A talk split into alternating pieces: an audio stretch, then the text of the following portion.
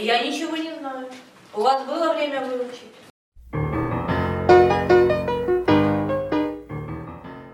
Всем привет!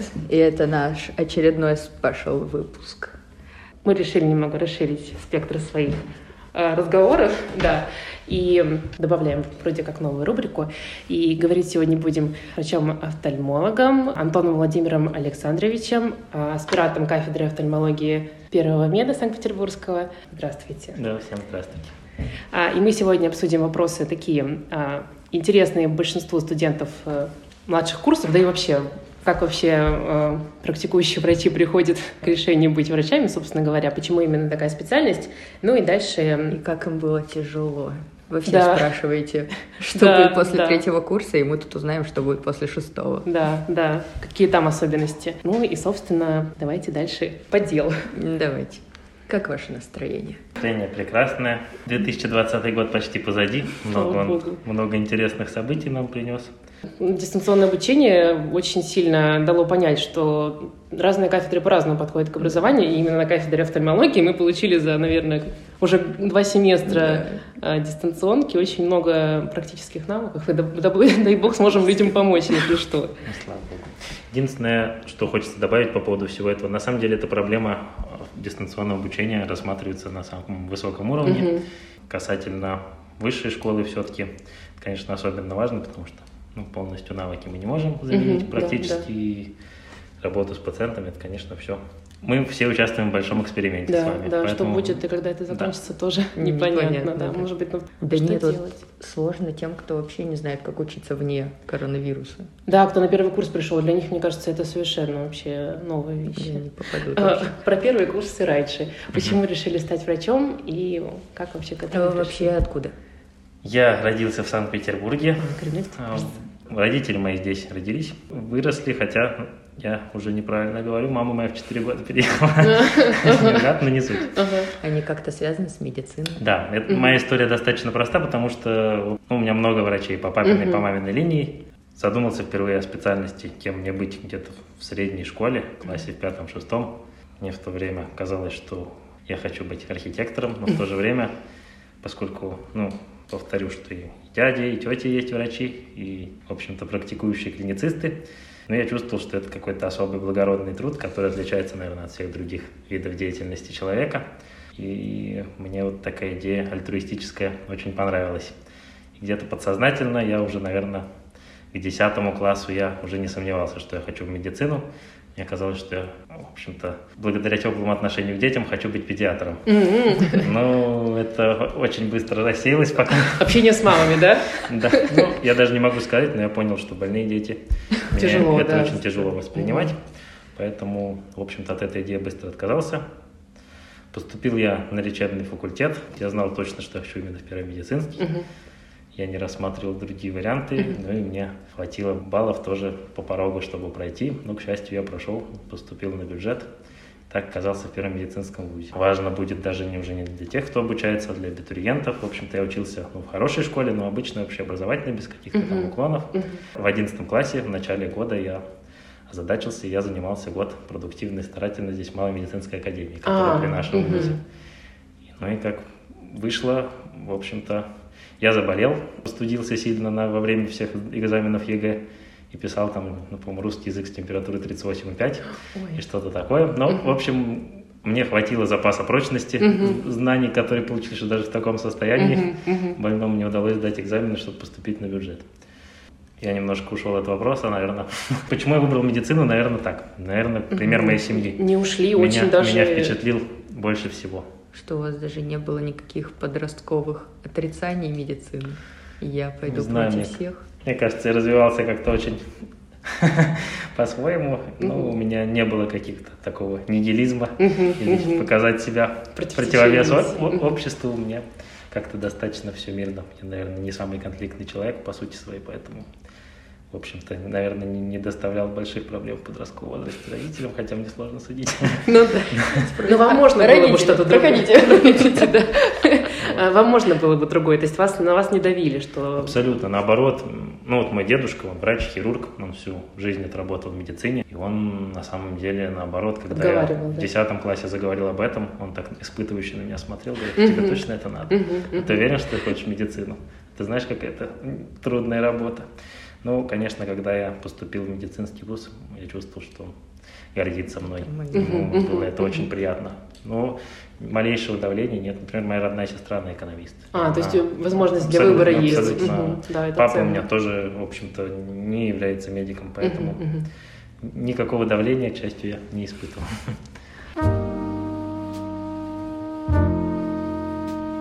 Ned and Chill. Следующий этап — это учеба на младших курсах, потому что это такая вообще отдельная часть жизни любого студента-медика. Как оно было? Больно, не больно? Ну, наверное, здесь не получится быстро Ну, ответить. конечно, да, да, да. Ну, Ну, э, что я могу сказать? Вообще впечатление о первых курсах. Я считаю себя сейчас человеком не старым, но проходя по территории нашего вуза, я вижу студентов, у меня какое-то тепло на душе, честно говоря, от этих лет, которые были.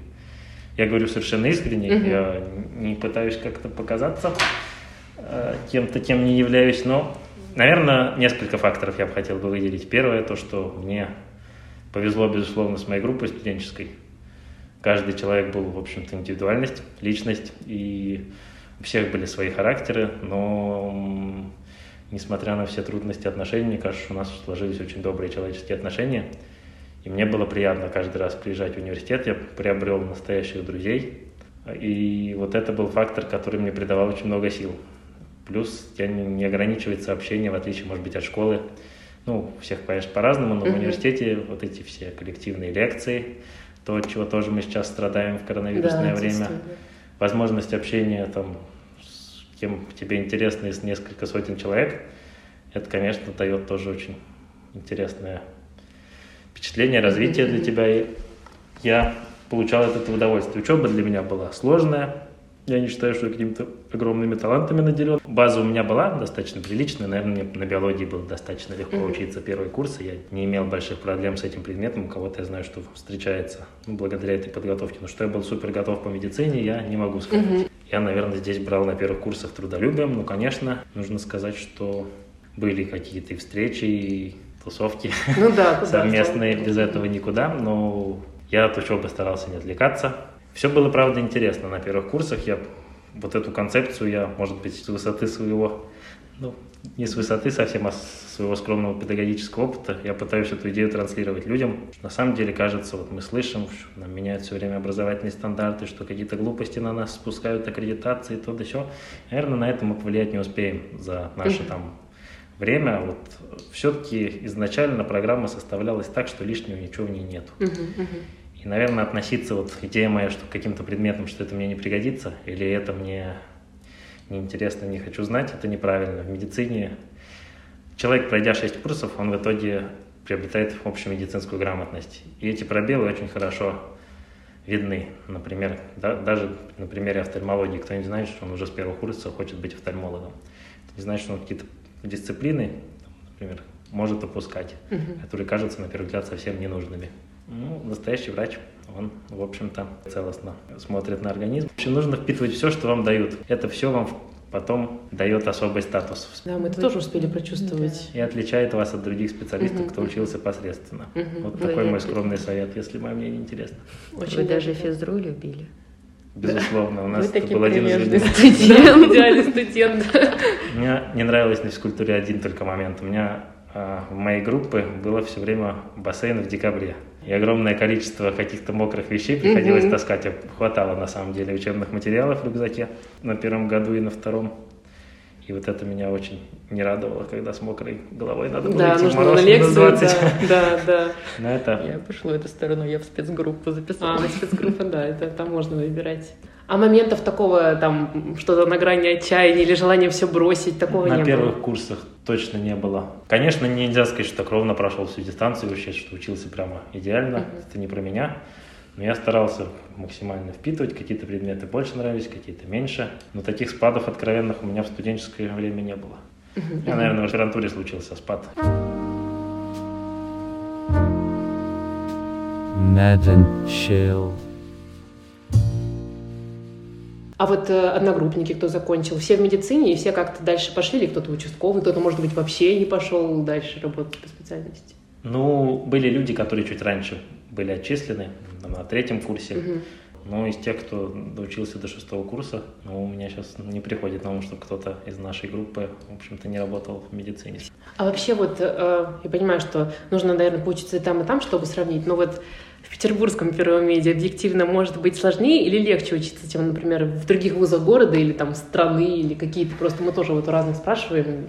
Все говорят, Ну, я, что конечно, не, не могу сказать, у меня нет опыта обучения Да, вот я других тоже, вузах, да, да. но мне кажется, что все-таки при всей критике, порой я думаю, что ну, заслуженный нашего вуза. Я считаю, что главное достоинство нашего университета в том, что вы на каждой кафедре можете найти звезду в своей специальности. И это ценность, наверное, в людях нашего университета. Ну и то, что эти стены помнят выдающихся, в общем-то, людей отечественной Да, медицины. Это не может никак не откладываться. Поэтому, мне кажется, наш вуз будет всегда в особом статусе находиться. И обучение здесь – это и особое требование к человеку. Ну, я ощутил, могу вам честно сказать, уже непосредственно после выпуска, закончив там э, наш вуз и ординатуру по специальности, я ощутил, что в медицинских учреждениях относятся к диплому нашего вуза особым образом. Это не пустые слова, это правда. Удивительно. Мы не зря страдаем. Это правда, да. And Chill. Перейдем к выбору вашего направления. Да, когда случилось, как и, и как вам в нем? Приятно, конечно, столько внимания, но на самом деле у меня все довольно просто произошло. Ну, Где-то должна быть какая-то заковырка. грубо, грубо говоря, три года я учился, не особо поднимая Мгм. голову, просто что давали, Мгм. то, но как-то, мне кажется, с третьим годом, вот с этим экватором, как-то какой-то уже переход, ну, во-первых, первичное какое-то представление о медицине да. появляется, фундаментальные кафедры потихонечку заканчиваются, и появляются уже клинические кафедры. Идут различные циклы, конкретно, в общем-то, посвященные отдельным дисциплинам. Но у меня, в общем-то, в этом, наверное, в конце третьего курса я всерьез задумался вообще, кем я хочу быть дальше. У меня не было сомнений, что я хочу... Медицинское образование ведь много дает человеку Да, возможностей. да. Это и можно работать в фармакологии, фармацевтике, можно, в общем-то, заниматься микробиологией, дистологией, Мгм, мгм. много-много-много чем. Это Мгм. образование базовое и очень широкое. Но мне точно хотелось, я пока не разочаровался в этом, не случилось, наверное, еще эмоционального выгорания, мне хотелось работать, что называется, у постели больного, Мгм. видеть человека и работать с конкретными пациентами, то есть заниматься лечением людей. И поэтому мне, конечно, хотелось какую-то клиническую специальность. Я, ну, какой-то такой мини шорт-лист для себя организовал из трех специальностей. Это была неврология, лор болезни и офтальмология непосредственно. Ну, пр- практически сразу на четвертом курсе у нас прошел цикл лор заболеваний. Я не могу сказать что-то плохого вообще о этой кафедре, Мгм. дружественной нам. На каком-то интуитивном уровне я не могу даже сформулировать, почему я почувствовал, что это не мое. И после этого задумался о неврологии, как-то так получилось. Неврологии цикл был раньше, чем офтальмология. И я с большим интересом изучал неврологию. Ну, во-первых, мне кажется, нам очень повезло с преподавателем. У нас была Алла Аркадьевна Тимофеева. Ну, это был один из интереснейших циклов за весь университет. Но вот это возможность диагностировать заболевание, но зачастую невозможность его лечить Вылечить. Мгм. именно вылечить. И вот это очень длительное, может быть, во времени Лечение, лечение, да. которое Да, фрустрация такая у врача не, не быть. очень мне помогает, Мгм. может быть, не очень совпадает с моим характером. Мгм, мгм. И мне был цикл очень интересен, но все-таки я себя, наверное, неврологом не увидел. Мгм. Ну, оставил это на потом, если что еще. О том, как я пришел в офтальмологию, я сейчас скажу, но я скажу, может быть, это будет кому-то интересно. Вообще три специальности, кто, на мой взгляд, самые ключевые в медицине. Вообще для меня самые грамотные, самые умные, самые разносторонние люди – это врачи-инфекционисты. Я считаю, Мгм. что грамотнее, чем эти люди в медицине. Ну, мое субъективное мнение, Мгм. оно, возможно, ошибочное. Я думаю, что нет, чем инфекционисты, которые так бы широко разбирались вообще в болезнях. И это люди, которые знают все инфекции, которые выявляют и онкологию, и любые хронические патологии. Ну, в общем, инфекционисты для меня это номер один. Наверное, если бы я не был офтальмологом, я был бы инфекционистом. Кафедра вторая, которая специальность, которая меня до глубины души впечатлила, это судебная медицина. Это так увлекательно, но все-таки я понимаю, что там большое количество времени врач должен там, ну, наверное, почти половину времени проводить все-таки в морге. По духу мне это все-таки тоже не очень близко. В офтальмологию я пришел довольно интересно. Э, Может быть, может быть нет. Но я сходил, у нас было три лекции на цикле. Мне они, в общем-то, заинтересовали. Меня такая особенность, то, что я понял, что здесь можно увидеть глазом заболевание. Это не, не часто так в медицине бывает. То есть здесь основная патология видна, и можно этот патологический процесс описать. Там зарисовывают некоторые заболевания, например, сетчатки, даже доктора для наблюдения, для фиксации. Но сейчас современные методы позволяют там, фоторегистрацию глазного дна, например. Но это частности все.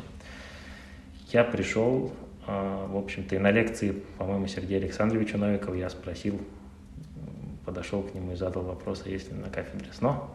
Естественно, ус- услышал, что есть. Ну и, в общем, а, узнал, что СНО ведет у нас профессор Тульцева Светлана Николаевна. Ну и я пришел на кафедру, увидел стенд и понял, что заседание СНО раз в две недели проходит. Ну и, в общем-то, у меня после того, как я стал ходить на СНО, несмотря на то, что я на это на четвертом курсе было, я не, наверное, после зимы, я не делал на четвертом курсе ни одного доклада, я просто ходил слушателем. Я понял, что эта специальность мне очень понравилась и по душе, как все интересно. Ну и сам уровень СНО мне меня впечатлил, честно говоря, что сам профессор сидит и рассказывает, и все комментирует, дает уникальные знания, это меня очень впечатлило. Потом просто как-то, в общем-то, стал более активным участником СНО. На пятом курсе я попробовал и узнал, что такое научная работа. Ну и как-то поучаствовал во Всероссийской Олимпиаде по специальности студенческой по офтальмологии. Ну и чем дальше шел, я, в общем-то, уже не сомневался, что хочу быть офтальмологом. Наверное, такой был у меня путь. Ну, а вообще вот э, как э, совет тоже от вас, что вы как-то, может быть, поняли на опыте одногруппников, однокурсников, определиться со специальностью, это нормально, что ты там на первых курсах не понимаешь, что ты хочешь делать? Я думаю, что это очень индивидуально у всех. Кто-то хочет с первого курса, уже знает точно и не ошибается, кто-то придумывает себе специальность за два месяца, например, до окончания. Мгм. Кто-то получает более общую, например, специализацию в ординатуре, допустим, ну не знаю, например, терапия, Мгм. Потом уходит выдающимся, становится ревматологом, гастроэнтерологом. И Это, мне кажется, это путь индивидуальный человека. Есть люди, которые, в общем-то, в медицинский вуз не поступают, например, получают экономическое образование. Но это тоже, я знаю в жизни такой пример, и человек работает хирургом-травматологом, закончив высшее образование по экономике, получил ее, Интересно. 35 лет. и он- Здесь нет индивидуального рецепта, нет совета. У меня это случилось как-то интуитивно, я пока на сегодняшний день ни разу об этом не пожалел. Совет практический, наверное, имеет смысл все-таки попробовать себя в СНО какой-то Мгм, кафедры, мгм. которая интересует.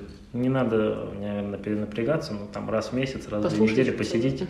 посетить это заседание, и я думаю, что это не- точно не помешает, и лучше, наверное, ну, наверное, чем раньше начать, тем больше будет возможностей, но я бы раньше третьего курса, наверное, не советовал, потому что это будет Напряг. отвлекать от основной да, учебы, да. которая и так Мгм. больше, чем можно, наверное, Да. это пережить. Пережить, да, да. А дальше вот вы хотите э, тоже э, обе стези и научную, и практическую, или вы там в будущем, может быть, там только научную видите? Я думаю, что просто наука, если сугубо уйти наукой заниматься, все равно нужно, ну, как мы такой термин ввели, работа у постели больного, Мгм. наверное. Это требует определенный отрыв от клинической работы. Мне нравится наука, я считаю, что человек должен, современный врач, посещать конференции, то есть быть в теме всех научных открытий. Мне нравится подход такой, что мне хочется развиваться и научно, и не отходить от клиники. Мгм. А как у вас с английским? Не самый выдающийся, я углубленно его не изучал, но у меня школа была с английским языком, все там 11 лет был английский, учил я его, наверное, не очень прилежно, мог бы лучше, но офтальмология – это специальность, где необходимо знание Мгм. иностранного языка, потому что Потому что очень быстро развивающаяся э, специальность, вообще дисциплина, очень много методов исследования, очень много приборов появляется не только у нас, но и на Западе, наверное, основной все-таки большая часть там. Поэтому, чтобы оставаться на волне актуальности, необходимо знать иностранных языков. Ну, скажем так, для моих целей, для чтения статей, для выступления, может быть, даже есть опыт там, в международных конференциях, мне не без стресса, но хватает моих знаний. Ну, конечно, хочется совершенствоваться в этом направлении, не всегда хватает времени.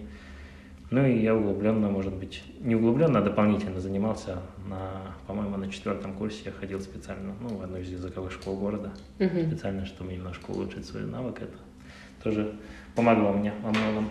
Ну, вообще, доктор, я так понимаю, сейчас такое требование, что если ты претендуешь на звание более-менее образованного врача, Мгм. то необходимо, да, чтение на... Нужно сказать, что вообще наша кафедра исторически так сложилась. Она приветствовала набор докторов именно в своем составе разных национальностей, людей, которые знают языки, это всегда было в приоритете. То Мгм. есть как раз, чтобы кафедра имела множество международных контактов, добрых отношений с другими университетами мира.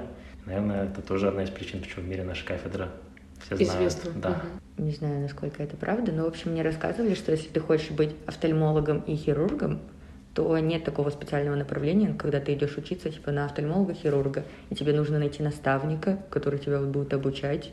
Это насколько это верно? Ну, я могу судить на примере нашей кафедры, но если говорить так в целом, то офтальмология, конечно, дисциплина, которая гораздо шире, чем кажется на первый взгляд. Мгм. То есть внутри офтальмологии вы, наверное, уже несколько десятков специальностей сможете найти. Это люди, которые занимаются ну, также либо терапевтическими сугубо вопросами, либо сугубо хирургическими. Конечно, чем больше знает врач, тем лучше, но все равно, ну так, на жаргоне нужно заужаться куда-то в какое-то направление, и быть специалистом идеально во всем не получается на современном уровне, на современном развитии науки и медицины. Поэтому направление определенное выбирает человек. У нас ординатура на кафедре по принципу такому построена. Ну, в нашей кафедре есть много баз в городе, числе хирургические, терапевтические. Раньше был год интернатуры, и человек осваивал все практические навыки, которых очень много в офтальмологии. Сейчас на это уходит первые полгода ординатуры. Мгм. После этого идет ротация по различным базам. И к концу первого года идеально, если уже примерно представляет доктор молодой, чем он хочет заниматься в будущем. И дальше он себе выбирает базу на каком-то конкретном отделении. На каждой базе у человека есть свой куратор. Скажем, это доктор, которому ординатор помогает, выполняет ряд обязанностей. Что касается самого куратора, он, конечно, учит специальности. Человек у меня, который мне, наверное, я обязан всему, что знаю в специальности, это наш доцент нашей кафедры Виталий Витальевич Потемкин. Так случилось, что я в середине первого года попал к нему и, в общем-то, уже далеко никуда не уходил. Мгм. Но мне очень повезло с моим наставником и куратором. Человек, которым все сошлось и ум, и ру- и Мгм. руки с точки зрения хирургии, и, в общем-то, человеческие качества. Поэтому мне очень повезло в этом плане. Но это очень ценно, чтобы попасть Мгм. к человеку, который действительно что-то может передать и хочет. Мгм. Ну, на Мгм. нашей кафедре она тоже отличается тем, что таких людей много. И у нас, в общем-то, даже люди, которые проходят ординатуру, потом работают в других городах, может быть, в других медицинских учреждениях, они помнят, Мгм. они остаются друзьями кафедры. Это тоже такая ценная традиция. Поэтому, наверное, это тоже причина, по которой Мгм. мне особенно приятно Мгм. чувствовать себя частью нашего коллектива. А вы какое более узкое направление выбрали в офтальмологии? Ну, я пока в процессе определения. Связывает тема ну, диссертации заниматься конкретным направлением. Оно терапевтическое, связано с острыми сосудистыми нарушениями органа зрения. Она такая на границе с кардиологией, на границе с... В общем-то, страдает зрительный нерв от этого заболевания, и она связана и с неврологией каким-то образом. Но, безусловно, с учетом того, что я полтора года в ординатуре изучал хирургическое направление и получил тоже на уровне ординатора достаточно ценные навыки и знания. Мне очень интересна хирургия. В будущем, наверное, ну, хотелось бы попробовать себя и в хирургическом. Мгм. Но это все совершенно начать с нуля тоже в чем-то. Мгм. И меня этот опыт не пугает такой, если попробовать. Мгм. Уже ничего не Вот. пугает. Уже ничего, да, уже ничего не Ну, страшно. Сейчас задача номер один, конечно, закончить диссертационное исследование, работу, и это уже позволит немножко облегченно выдохнуть. Поэтому лучше не отвлекаться, а выбирать приоритеты. Подождите, вы пошли в ординатуру. Мгм. Это и ты идешь на офтальмологию, да, получается? Да-да-да. И там уже вы находите себе наставника, ну, грубо говоря. Ну, грубо говоря, вы проходите ротацию, и на Мгм. каждый вас, наверное, в чем-то воле случая сводят с какими-то Мгм. конкретными людьми. Ну и вот вам повезло, что у вас был практикующий хирург, и вы... Ну, я сознательно хотел остаться сперва на хирургическом отделении, чтобы понять, что такое хирургия, но Мгм. дальше получилось так, что хирург, так скажем, который меня учил, он на самом деле прекрасно осведомлен практически по всем направлениям, и терапевтическим, и прочим, и поэтому просто конкретный человек меня учил всему, можно сказать. Но, в принципе, конечно, это особо интересный график, когда там 4 дня из 5 работая на отделении, спускаетесь в операционную или поднимаетесь, уже в зависимости, как стационар обустроен. И там совершенно своя работа, совершенно свое настроение, тоже множество медицинского опыта, клинических ситуаций. Это- Мне нравится такой разносторонний подход. Чем больше, в общем-то, видов деятельности, тем интереснее для меня. Ну да, это и развивает Да. А вот дополнительно, кроме медицины, вы там поете, танцуете? В Играешь на годы, э, не Капустники? знаю, э, в капустниках я только зрителем ходил. А вот у нас, кстати, уже не стало. Они существуют? Ну, сейчас дистанционка, нет каких мероприятий. Я хотела Ну, в КВН. Это традиция, которая, мне кажется, не прекратится. Да, она десятки лет, да, да. Мне кажется, подугасло. Нет, она может подугасла, но она до КВН конца не уйдет. существует. Ну, медики так шутят, очень да. специфично, так что будет ли когда-то у нас команда там на Первом канале, я не знаю, но он есть, он жив. А, а вы КВН отдушину какую-то находите, да, в чем-то, или только Слушайте, ну я не знаю, я что назвать хобби можно. Ну, у меня в школьные годы было, может быть, достаточно насыщенно в плане спорта. Я занимался футболом, какими-то единоборствами в, э, не очень долго. В институте был период, когда я занимался танцами. Ну, тоже Бальными? хорошо. Да. Бальными? Нет, не бальными, это было вообще хаос направление. А, тоже, да. Очень- Мне нравилась музыка, поэтому... Танцы, соответственно. Да, я ходил, старался иностранные языки изучать, параллельно испанский учил. М, Интересно. Потом в школе был французский язык, поэтому не все хуже, чем английский, но испанский хочу еще доучить. Все-таки, надеюсь, еще годик мне точно нужен. А в остальном так, не знаю, сейчас Времени, отсутствие времени, Всегда наверное, бывает, когда у тебя спрашивают, чем ты занимаешься? Говорю, «В Учусь, да, учусь». что еще нужно? А чё- что ты еще делаешь? Я думаю, ты что, мало? Что еще Да. нужно, да. Какие хобби? А Времени, еще, сил. кстати, хотела спросить про обучение за границей. Вы когда-нибудь рассматривали? Ну, это интересный опыт, безусловно. Я точно для себя знаю, что я не хочу жить за границей. Ну, раб- жить хочется именно в России, но поехать на стажировку там на 3-4 месяца, на полгода, я думаю, что это опыт бесценный, это если такая возможность когда-нибудь представится, я бы от нее не стал отказываться. Когда человек попадает в любые трудности, в любую некомфортную ситуацию, которая, в общем-то, потенциально вот приехать в другую страну, в другое учреждение, не понимая, как работает там система, но в любом случае начнешь вариться, и необходимо преодолеть будет. После этого ты становишься сильнее на уровень. Конечно, да. В чем-то у меня такая похожая история была. Ну, я учился по целевому направлению. Мгм. И позже, по окончании ординатуры, я устроился работать в одной из поликлиник областных. И это совсем другие реалии, дыхание. нужно сказать. И Реальная жизнь, да, началась? Испытание настоящая на прочность. У меня по-прежнему немножко шевелятся волосы на голове, когда я туда иду. Но, в принципе, я думаю, что как специалист я получил, наверное, год за пять. Потому что люди идут вообще с района где-то 400 километров, они едут с любой совершенно офтальмопатологией. И Им не интересно, какой вы там, вам интересно хирургический уклон, терапевтический или прочее. Есть просто глаз. Есть глаз, да. Вот, поэтому... А вы смеетесь, и ко мне пришел человек, просил его уши посмотреть Ой, на полном серьезе. Это же рядом с глазом, да? Я говорю, к сожалению, не, не специалист по ушам. Говорю, ну я заплачу. Делаем вид, что смотрите глаз. С трудом, я объяснил, что все-таки дело не в деньгах. Удивительно, да.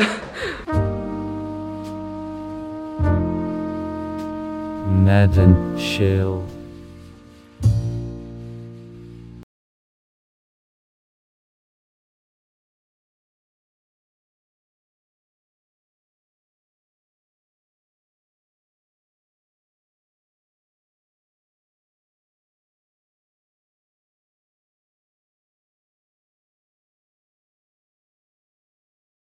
По поводу, кстати, народа и офтальмологии у нас есть тоже вопрос по поводу вообще таких а, вроде как мифов, потому что нам там говорят, лежа читать нельзя, телевизор близко смотреть нельзя, там на солнце смотреть нельзя. Это все действительно есть какие-то там правила элементарные, которыми можно сохранить себе Зарядка. Меня зрение. интересует зарядка, насколько вообще. Зарядка, кстати, да, да, гимнастика. Я делала зарядку, но мне не. Слушайте, живем в эпоху доказательной медицины, да? Наверное, окончательный ответ можно получить, проведя клиническое исследование по всем.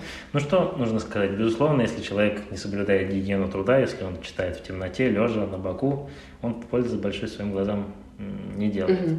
Ну, нельзя исключить развитие при неправильной работе различных мышечных нарушений. Конечно, подвержены люди в возрасте, наверное, там более юном, это в подростковом, особенно в школьном возрасте, ну и дальше в университете. Насколько это у каждого резистентность к такому, грубо говоря, неправильному. Мгм. насколько у него есть особенности, изначальные анатомические предпосылки к тем или иным нарушениям. Ну, скажем, то, что можно вызвать при неправильном ведении труда какое-нибудь напряжение привычное, избыточная аккомодация или прочее, это безусловно так. То есть это немаловажно. Конечно, это зависит от общей здоровья организма на фоне всего этого, наличия там каких-то хронических заболеваний и прочее, это все взаимосвязано. Ну, что касается какие еще вопросы? Смотреть на солнце можно, да, действительно, в общем-то, ярким светом, но, опять же, сколько смотреть на какое Ну да, солнце, на какое, на да. каком расстоянии, и, ну, в общем-то, получить засветку какую-то особую. Ультра- ультрафиолет вылучи ведь никто не отменял. Мгм, Наверное, да, они да. могут определенным образом навредить, но сколько надо стоять, смотреть, Мгм. наверное, это Неизвестно. Мгм. ожог сетчатки, что получить надо очень постараться все-таки. Но это, знаете, у народа есть мудрость, и лучше Да, не, не, не пытаться испытывать. Да. Мгм, И Какие-то вещи, они не на ровном месте берутся, конечно, они обрастают какими-то мифами, но я бы рекомендовал действовать с позиции здравого смысла, наверное, к чему-то экстремальному не склоняться. А еще вопрос такой практически линзы или очки? Это Или тоже коррекция зрения. Лазерные, кстати. Ну, это, да. наверное, такое отдельных три вопроса для линзы и очки – это средство комфорта. Конечно, линзы не просто так называются, однодневные, недельные и прочее. мгм. Каждой линзы нужно за ними определенным образом ухаживать. Они должны быть правильно подобраны, точно так же, как и очки. В принципе, если выбирать из варианта идеально сделанные линзы или идеально сделанные очки, в общем-то, что человеку удобнее, это если, конечно, есть общие пока- противопоказания к ношению, Мгм. например, контактных линз. Мгм. Активная допустим, инфекция переднего отрезка Мгм. глаза, и, безусловно, тогда линзы противопоказаны. Поэтому любому человеку, кто использует линзы, полезно иметь очки, Мгм. даже если он Мгм. ими не пользуется, хотя бы на такие случаи. Но это частные случаи, можно продолжать в течение долгого времени. Что касается лазерной коррекции зрения, если так тезисно сказать, операции эти, они относятся к косметологическим, Мгм. то есть по медицинским показаниям их так, как таковые ну, не делают. Технологии сейчас лазеров и прочих этой техники, то есть до операции все рассчитывается с точностью там, до микрон, и то есть рефракционный результат, риск каких-то осложнений при современных технологиях, он минимален. Есть люди, которые из-за строения глаза, из-за толщины роговицы, они, ну, эти операции для них невозможно сделать. Поэтому каждый человек подвергается определенному обследованию необходимому перед операцией, потому что, грубо говоря, если у человека там миопическая болезнь, когда у нас прогрессирует постоянно мгм. миопия, фиброзной оболочкой, как в частности, как ее,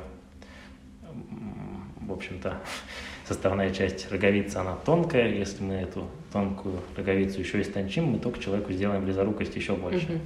И сделаем огромную проблему. А так, в общем-то, То есть это не панацея, которую мы можем там спасать, всем рекомендовать, идите делать. если у человека нет противопоказаний к этой операции, он готов это сделать, он может иметь все шансы, техника, процент осложнений, он стремится там, к тысячным Мгм. процентам. Мгм. Ну, просто нужно помнить, что никто не отменял процесс пресбиопии. С 40 лет человек наденет очки для чтения. Мгм. Каждый для себя выбирает, если он, допустим, человеку 20 лет, он хочет избавиться от близорукости, почему бы нет, пожалуйста. Есть ночные линзы, вот когда ты на ночь надеваешь. А, потом есть, весь день хорошее да, зрение, да? дневные. И вот как вы относитесь к этим ночным линзам?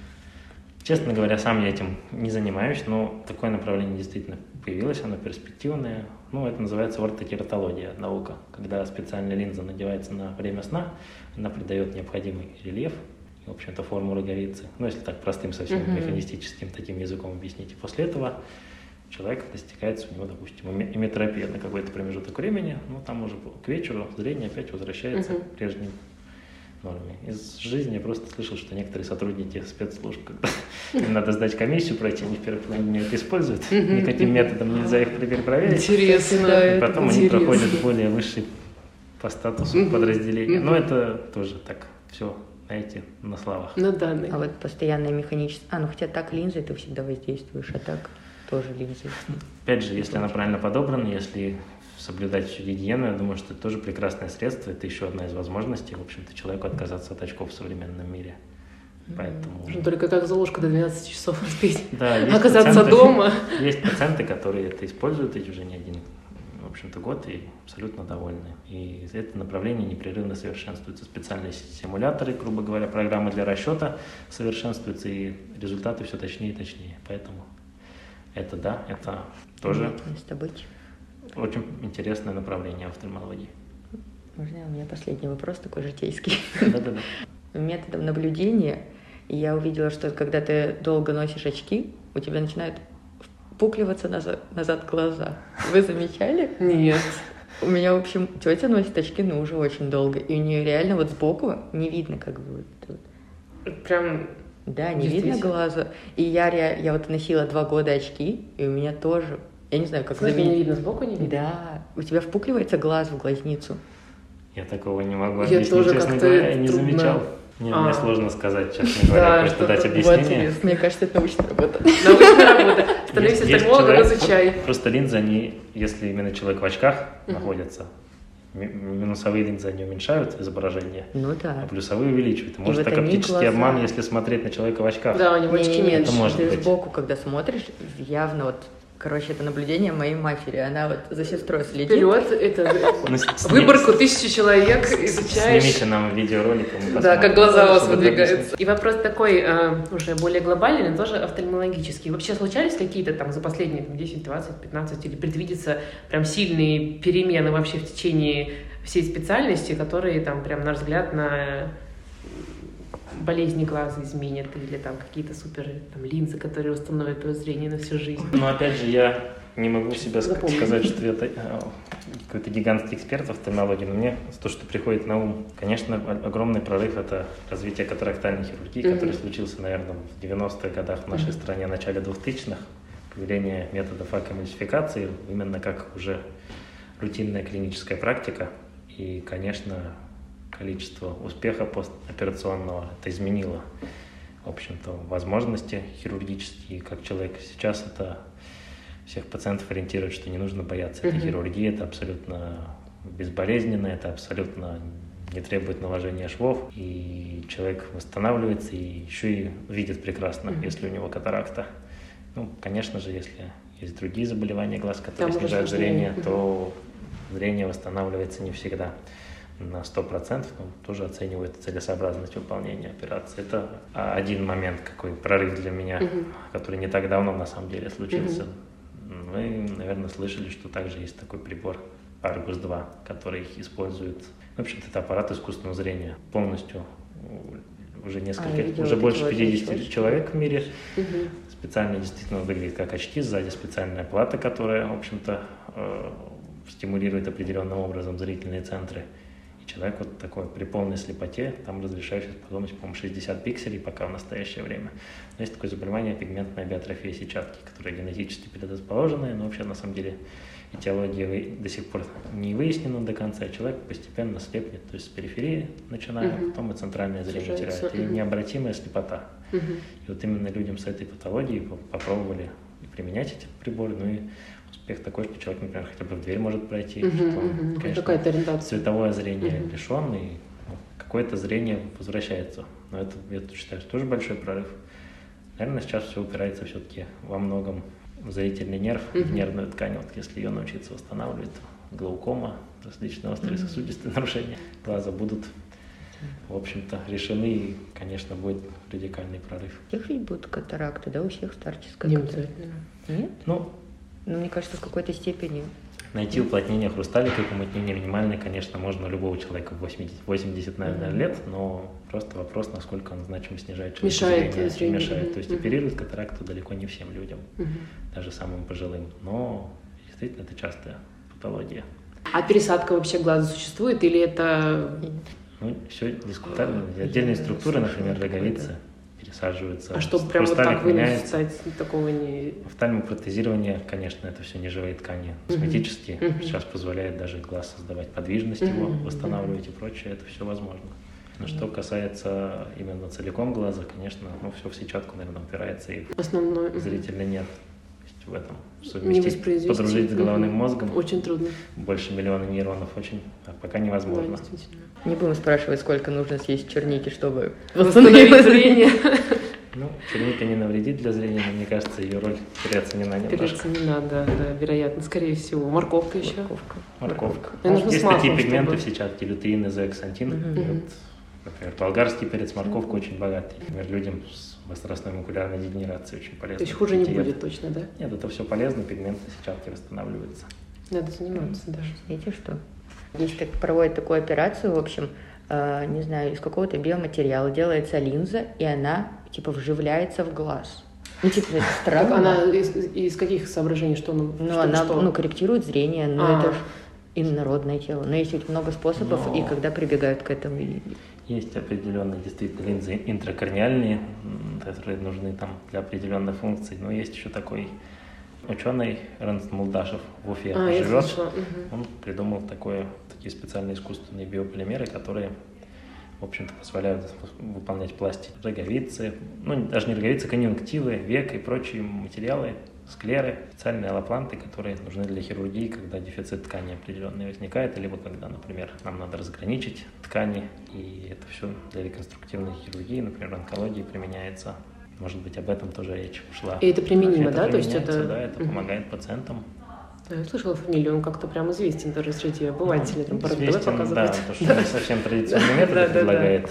И он очень разные реакции в офтальмологическом Мгм. сообществе. Это же человек по-своему, конечно, уникальный. И идея у него любопытная, это точно. И у нас такой вопрос в конце. Мы с него не хотели начинать, потому что всем, наверное, а, уже надоело, но а, по поводу коронавируса. Ага. Все-таки вы доктор, может быть, вам там что-то по каким-то каналам передают, э, что вообще предвидится или вообще ничего не понятно. Там мы пойдем, там третья волна или что-то там вообще такое. Ну, мне, конечно, сложно дать, я не эпидемиолог и даже Конечно, не понятно, да. как коронавирус на глаза. моим- Глаза на глаза, да. По субъективным моим ощущениям, все-таки не может это вечно продолжаться инфекция, и, наверное, какая-то большая часть населения приобретет иммунитет, Мгм. Другое время года начнется, более Благополучная. благоприятное для того, чтобы не болеть Мгм. острыми респираторными инфекциями. Все-таки я думаю, что потихонечку мир от этого всего оправится. Но, конечно, ну видите, медицина не стоит на месте, например. Сколько, в общем-то, исследовали от гепатита препараты, все-таки гепатит С уже, например, различимый, там, более- несколько десятков лет. Здесь все ученые умы мобилизовались, и уже появились вакцины, скоро их, в общем-то, широко начнут применять, уже начали. Я думаю, что все-таки Что-то коронавирус... станет легче когда-то, корон- да? Человечество должно победить коронавирус. Я все-таки Я оптимист в этом плане. Ну, испанка, вот э, эпидемия два года, по-моему, продолжалась, вот в начале 20 века. Да. То есть там, ну ладно, один уже точно пройден, осталось немножко. Конечно, еще не знаем отдаленных последствий этой инфекции. Да, да, уже говорят про неврологические какие-то да, осложнения, что там на мозг какой-то. Память от этого Я, ухудшилась. я, да, как человек переболевший, я могу честно сказать, что у меня реальные проблемы с памятью начались. Ну, Это ну, не первый человек, док- который... доктора описывают. Говорит, ага. Вообще впервые в жизни исп- испытал, что такое бессонница, когда болел. Мгм. Я никогда не имел проблем с сном. Я как только приобретаю горизонтальное положение тела, Мгм. я мгновенно засыпаю в любых условиях. А, а здесь я не мог, ночами не спал, правда, не испытывая никаких мучительных, в общем-то, симптомов. То есть очень нехарактерное, да, по сути, течение? Я впервые узнал, что это такое, что вообще такое бессонница. После этого я действительно, Цените я не знаю, как это называется в психиатрии, правильно, шперн, когда обрыв мысли или забываются слова. Но вот я такое ощутил, что я не могу вспомнить конкретное слово, например, что рассказываю людям, мне приходится занятия вести тоже, и в такие ситуации попадаю. Последний вопрос. Преподавательская деятельность – это неотъемлемая часть ординатуры или это по собственному желанию? На самом деле это часть обязанностей аспиранта на нашей кафедре, не группы. Я начал их вести еще в ординатуре. Э, Ну, скорее всего, это была такая ситуация, связанная с тем, что все-таки нашу кафедру проходят и на четвертом курсе, и на шестом курсе, и три факультета – лечебный, педиатрический, стоматологический, гру- групп просто очень много. Несмотря на то, что сотрудников кафедры тоже и преподавателей много, но просто не хватает штата стандартного, поэтому привлекают ординаторов, аспирантов того, чтобы вести занятия. Мне эта работа нравится, импонирует. Я не знаю, не мне судить, насколько она эффективная с моей стороны. Весьма, весьма эффективно. Я искренне со своей стороны стараюсь.